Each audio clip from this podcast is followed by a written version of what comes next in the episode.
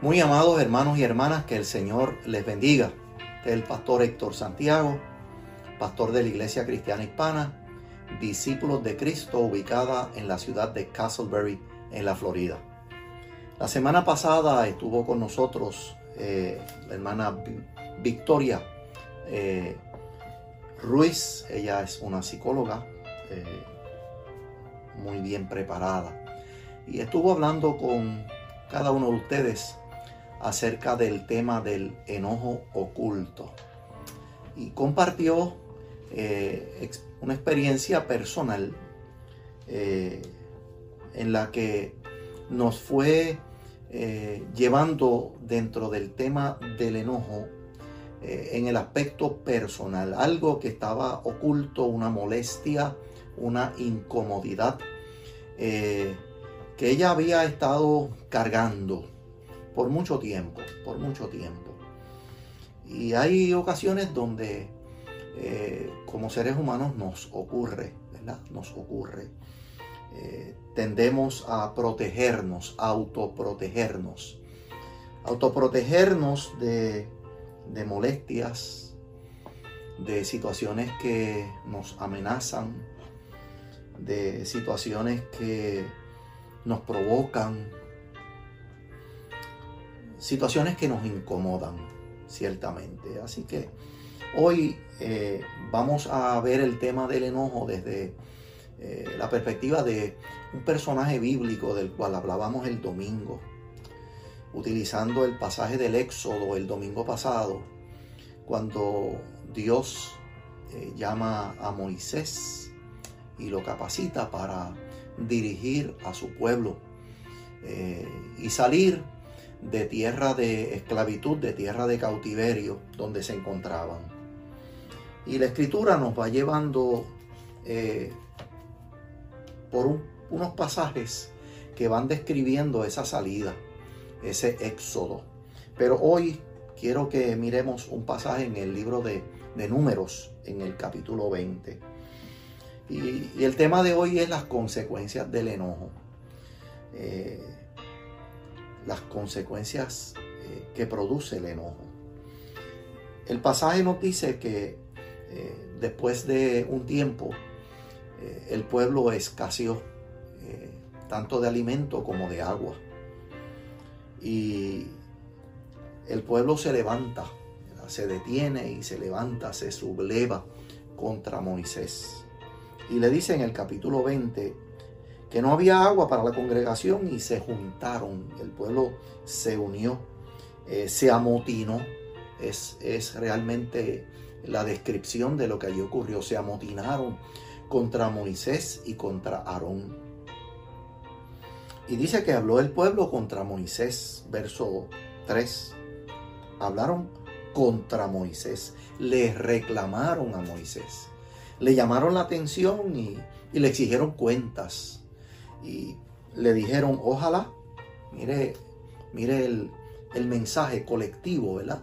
Le dicen, ojalá hubiéramos muerto cuando perecieron nuestros hermanos delante de Jehová. Porque hiciste venir la congregación de Jehová a este desierto para que muramos aquí, nosotros y nuestras bestias. ¿Por qué nos has hecho subir de Egipto? Era el reclamo. A Moisés y Aarón, ¿por qué nos has hecho subir de Egipto para traernos a este mal lugar? No es lugar de cementera, de higueras, de viñas, ni de granadas, ni aún de agua para beber. ¿Por qué nos sacaste de Egipto? Ese era el reclamo. Ese era el argumento del pueblo contra Moisés y contra Aarón. Pero todos sabemos que Moisés no es quien saca al pueblo de Egipto, y mucho menos Aarón. Quien saca al pueblo de Egipto es Dios. Con su mano fuerte, saca a su pueblo, protege a su pueblo, cuida a su pueblo, libera a su pueblo. Y dice la escritura que durante su travesía, que fue por 40 años, apenas comenzando, apenas iniciando eh, su peregrinaje por el desierto, apenas mes, mes y medio, a lo sumo dos meses, lo que habían traído de agua y de comida se acabó, se agotó, se agotó lo que tenían. Y ahí es donde el pueblo, en un argumento legítimo, definitivamente, hay hambre y hay sed, de eso no hay duda. Pero decíamos el domingo y reafirmamos hoy que Dios conoce nuestras necesidades, las tuyas y las mías, Dios las conoce. Y por cuanto Dios las conoce, Él que sabe de qué cosas tenemos necesidad, Él hace provisión. Él hace provisión. Anoche decíamos que muchas veces Dios nos prueba, ¿verdad? Dios nos prueba. Prueba nuestra confianza en Él. Y de una manera muy particular, en este pasaje, Dios hizo eso, probó la fidelidad y la confianza de los líderes, en este caso de Moisés y de Aarón, como también del pueblo. Déjeme decirle, y lo decíamos el domingo, estamos hablando de más de dos millones de personas en el desierto. Allí hay tensión, una tensión inmensa. Han dejado lo que para ellos era, entre comillas, seguro. Tenían techo, tenían casa. Y se lanzaron en una aventura de fe, porque Dios así, así Dios lo, lo hizo, así Dios lo, lo, lo había prometido. Así que ahí hay tensión en el reclamo que el pueblo le hace a Moisés. Definitivamente que hay coraje, porque una cosa desencadena en la otra. Así que de, de la tensión al coraje, del coraje al disgusto, del disgusto al descontrol. Palabras, gestos, molestia, incomodidad, tensión. O sea, junte todo eso, junte todo eso. Y la realidad es que si usted piensa, en algún momento usted, como yo también, hemos pasado por momentos de tensión, de coraje, de disgusto, de descontento. Es posible que en algún momento nuestras palabras no hayan sido eh, no hayan sido las más las más amorosas tampoco, ¿verdad? Posible que el tono de nuestra voz se haya elevado. Así que Moisés y Aarón reciben el golpe del pueblo no hay golpe físico, pero el golpe de sus palabras, el señalamiento. Prácticamente eh, lo han atrincherado y, lo están enjuiciando. Están eh, pidiéndole cuentas. Moisés está tratando de asimilar como, como nos ocurre a todos, ¿verdad? A veces tratamos de asimilar el golpe, lo inesperado, Hace poco yo les decía que, la vida de todos nosotros, de todos, eh, no importa eh, la posición que estemos en, en la iglesia, o sea, todos pasamos por momentos de tensión y de aflicción y Jesús lo dijo. Él mismo lo enfrentó. Y decíamos recientemente que, que hay momentos donde estamos ¿verdad? tranquilos, en calma, donde todo está eh, eh, con suma tranquilidad, pero hay momentos donde parece que nos, nos arrancan la, alfombra de debajo de nuestros pies y nos caemos y nos damos un golpe porque, porque llega una situación eh, provocada por las circunstancias que sean y, sobre todo si, si hay comentarios, si hay señalamientos como los que le están haciendo a Moisés. ¿Qué hace Moisés? ¿Qué hace Aarón? Dice el verso 6 del libro de Números, capítulo 20. Dice, y se fueron Moisés y Aarón delante de la congregación a la puerta del tabernáculo de reunión. Recuerden que no había templo, había un tabernáculo, era una tienda, una caseta, ¿verdad? De campaña grande, donde ahí tenían su tiempo con el Señor. Obviamente, unos entraban, otros salían. Pues allí se fue Aarón. Ese tabernáculo era representativo de la presencia del Señor. Y allí se fueron Moisés y Aarón delante del Señor y se postraron, dice el texto, se postraron sobre sus rostros. Y dice el texto 6 que la gloria de Jehová apareció sobre ellos. Se postraron rostro en tierra y la gloria del Señor, la presencia del Señor se manifestó.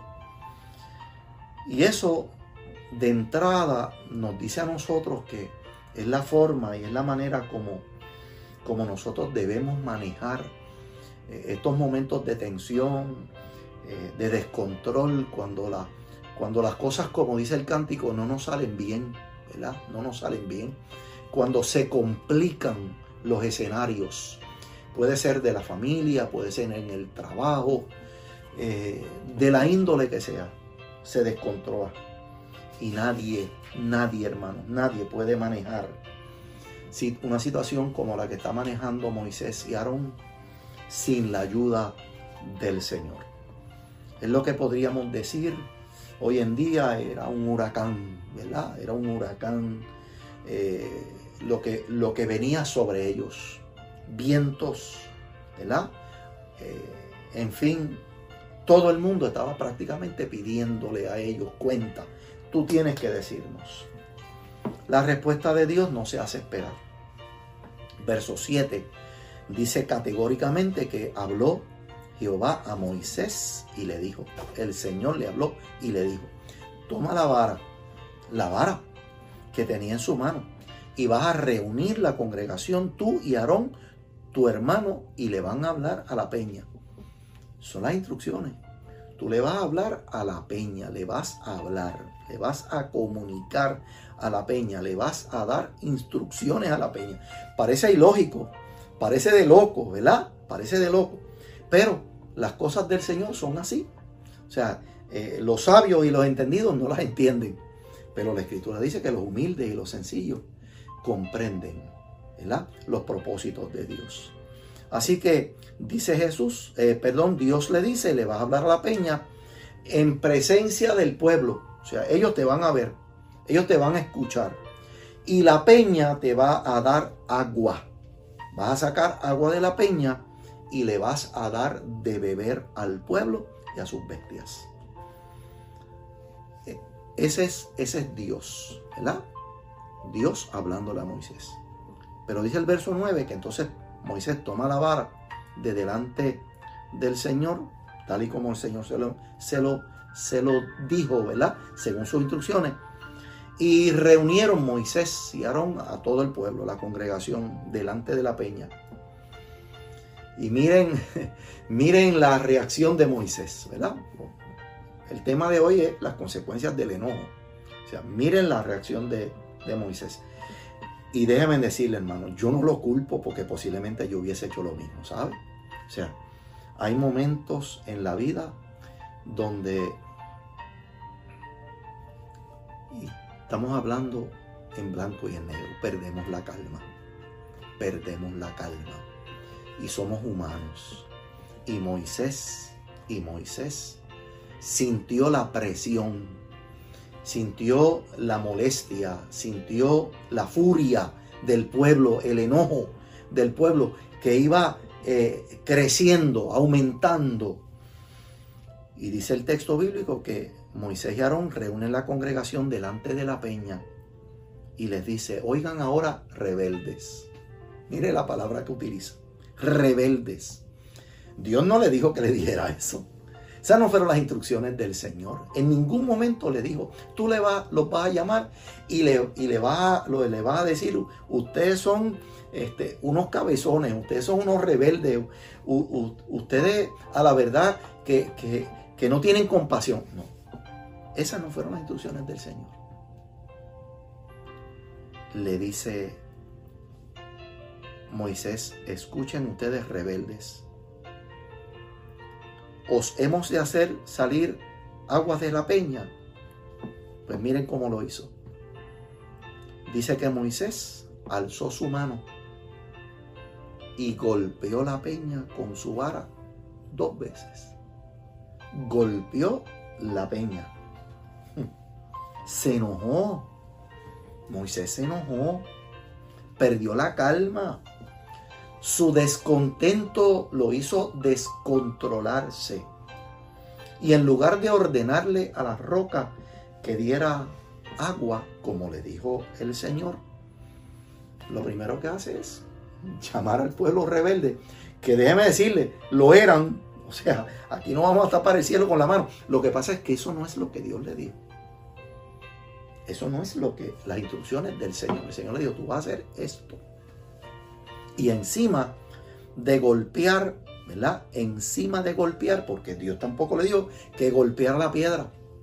Dios le dijo, le vas a hablar, le vas a ordenar a la peña delante del pueblo Vas a hacer eso en presencia de todo. Ellos van a ver la manifestación de la gloria de mi presencia. ¿Cómo yo los voy a, cómo yo les voy a dar agua?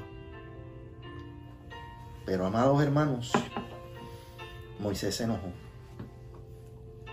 y el Señor los reprende. Lamentablemente, la consecuencia del enojo de Moisés le impidió entrar a la tierra prometida. Moisés golpeó la peña y la golpeó en dos ocasiones. Por eso es que hemos estado diciendo que enojarse, no es que enojarse sea malo, es cómo nosotros, manejamos el enojo. De qué manera nosotros podemos controlarlo, controlarlo. Y hemos dicho, hemos dicho que es importante que cuando estemos así, cuando las emociones internas llegan a un punto, es necesario nosotros decirle al Señor, Señor, tengo, coraje, tengo mucho coraje. tengo un coraje, como dicen allá en mi pueblo, tengo un coraje prieto, ¿verdad? Un coraje prieto. O sea, estoy, estoy perdiendo la tabla. Y yo no quiero llegar a eso. Por eso es que es importante acercarnos al Señor y decirle, Señor, así es como me siento. O sea, tú lo sabes todo, pero mira, así es como me siento. Ayúdame, porque me siento atrapado. Y todo este sentimiento que tengo por dentro es como un volcán. Y temo que este volcán eh, pueda eh, llevarme tal vez a un acto de violencia o a una ofensa a decir algo que no debo. Y eso fue lo que le pasó a Moisés. Por eso hemos dicho que hay que tener mucho cuidado porque el enojo nos puede llevar inclusive a un acto de, de violencia extrema, ¿verdad? A una tragedia. Termino diciendo lo siguiente.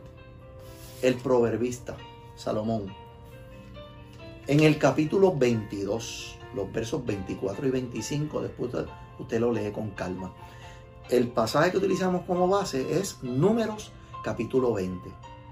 Y ahora concluimos con el proverbista que dice lo siguiente. No te hagas amigo de gente violenta, ni te juntes con gente de mal genio. No sea que aprendas sus malas costumbres y tú mismo caigas en la trampa. O sea, puedes poner tu vida y tu relación con Dios y con los demás en peligro. Cuídate. El domingo ese era el mensaje, ¿verdad? Cuídate de no olvidarte de dónde el Señor te sacó. Hoy el Señor nos dice, cuídate de que las emociones te vayan a atrapar. No te hagas amigo de gente violenta ni te juntes con gente de mal genio.